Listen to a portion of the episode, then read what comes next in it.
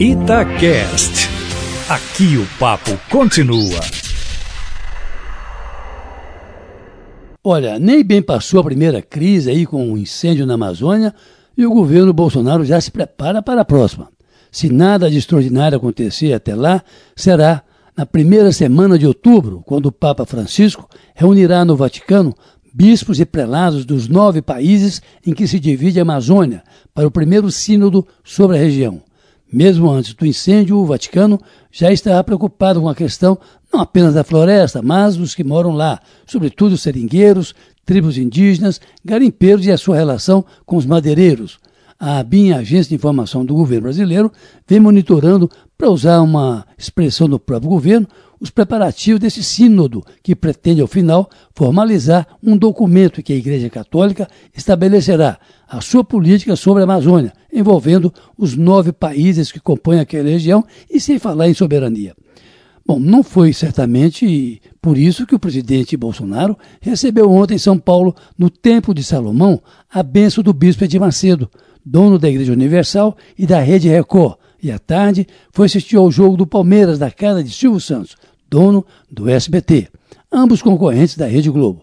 Embora palmeirense, o presidente não deve ter prestado muita atenção no jogo, até porque, assim como de manhã na conversa com Edir Macedo, o jogo na casa de Silvio Santos pode ter sido outro. Afinal, os três têm um adversário em comum.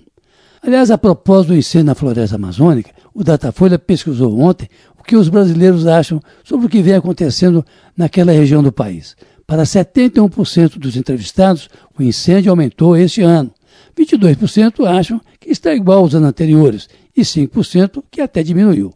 Mas de cada quatro brasileiros, três consideram que é natural a preocupação internacional sobre o que ocorre na Amazônia. 21% discordam e 3% não opinaram.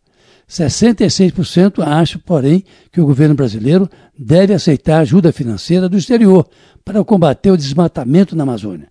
35% discordam, embora 61% consideram que países estrangeiros estão cobiçando as riquezas da região, usando para isso o argumento ambiental. 35% discordam. Já 32% acham que as reservas indígenas devem ser reduzidas, embora 65% discordem dessa opinião. 51% julgam que o governo não cuida bem da Amazônia. 25% discordam e 21% consideram apenas regular. Contudo, 40% concordam que a gerência sobre o território amazônico é de competência do Brasil.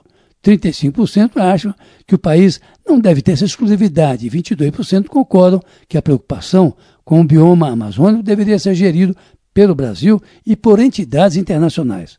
Essa pesquisa foi feita em 175 municípios e ouviu 2.278 pessoas e tem uma margem de erro de 2%, para mais ou para menos.